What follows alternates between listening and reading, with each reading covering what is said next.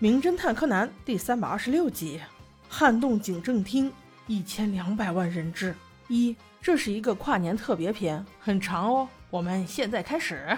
故事的开头发生在七年前，有一个超级大混蛋，竟然在两栋大楼里安装了两个炸弹，而当时的松田警官就是一个富有盛名的拆弹专家。不但他很厉害，他的一个好伙计也很厉害，他俩就被安排到了这次任务中。对松田来说，这倒不是什么难事儿，很快就结束了战斗。但他的好伙计却掉以轻心了，去拆炸弹的时候竟然不穿防护服，而且也过于自信，在拆炸弹的钢板时竟然误触了引爆机关。倒数计时仅剩六秒的时候，又一次启动了，而他选择了用自己的生命保护大家。而这次意外给正在与好伙计打电话的松田警官带来了非常大的影响。从这时起，他被调到了另外一个组，木木警官成了他的组长，顺道就安排佐藤警官这个老司机带带新人。但没想到的是，松田竟然是个老炮，带不动啊！就这样，初始阶段的二位彼此都有些意见，但很快佐藤警官就明白，松田并不是不务正业，而是在等一个机会。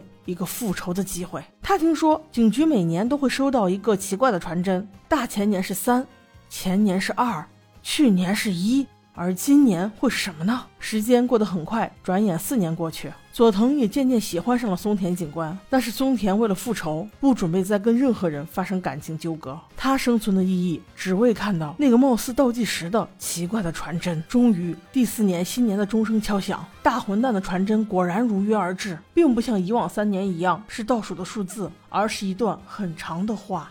我们是一群圆桌武士，所有愚蠢又狡猾的警察注意了。在今天的正午与十四点，我们将以战友的项上人头作为点燃庆祝的火花。有本事的话，就尽管来阻止我们。我们将空下七十二号的座位，恭候您的大驾。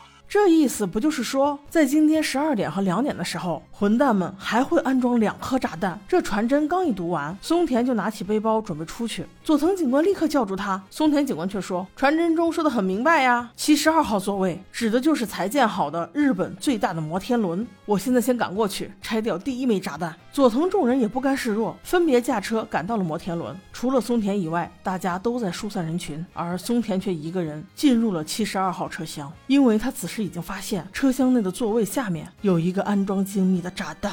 佐藤警官立刻追了上去，却松田说：“你不要上去。”松田却罕见地卸下了他的墨镜，说：“这里有炸弹，像这种专业的事儿，还是让专业的人来干吧。”话音刚落，他便投入到了紧张的拆弹工作中。打开座位下的钢板之后，炸弹已经开始倒计时了，还有六分五十三秒。看到松田警官的笑容，就知道这个时间很充足。在他忙活了一阵之后，炸弹似乎被控制住了。不过此时意外发生，与其说是意外。倒不如说是大混蛋的预谋之中，他竟然就在现场，而且还用遥控器引爆了另一个炸弹，致使松田警官的这颗被控制住了的炸弹又一次启动了起来。因为炸弹中间有一个水银拱柱，小柱子中有一个小球，当它偏向的时候，倒计时会重新启动。不过这对松田来说显然也不是难事儿，他可以很快让倒计时再次停下来。但不幸的是，炸弹的液晶屏幕上显示出来了一排字，意思是在爆炸前三秒，我会告诉你两。两点钟的时候，那颗炸弹在哪里？妈呀，这意思不就是只有三秒钟的拆弹时间吗？怎么可能？所以松田警官为了得知另外一个炸弹的下落，他选择放弃自己宝贵的生命，在最后一刻。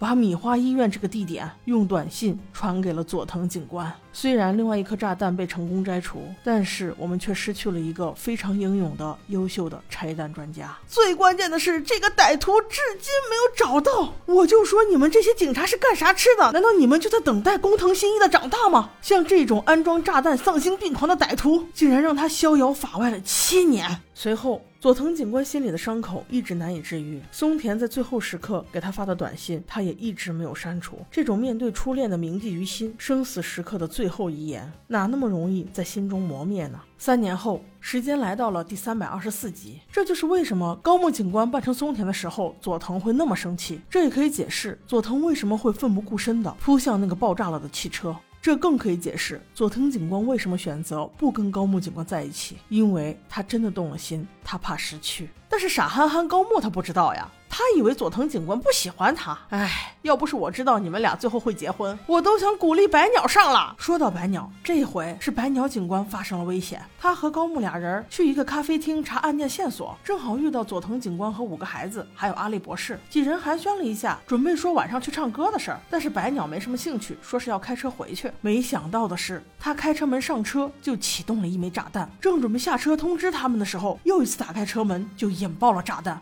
轰的一声，引得所有路人东逃西窜，只有佐藤、高木、柯南、小哀、博士以及三傻带着惊讶的表情冲了过来。啊，不是吧，白鸟警官，你可不要领盒饭呢！这集是怎么了？是跟炸弹干上了吗？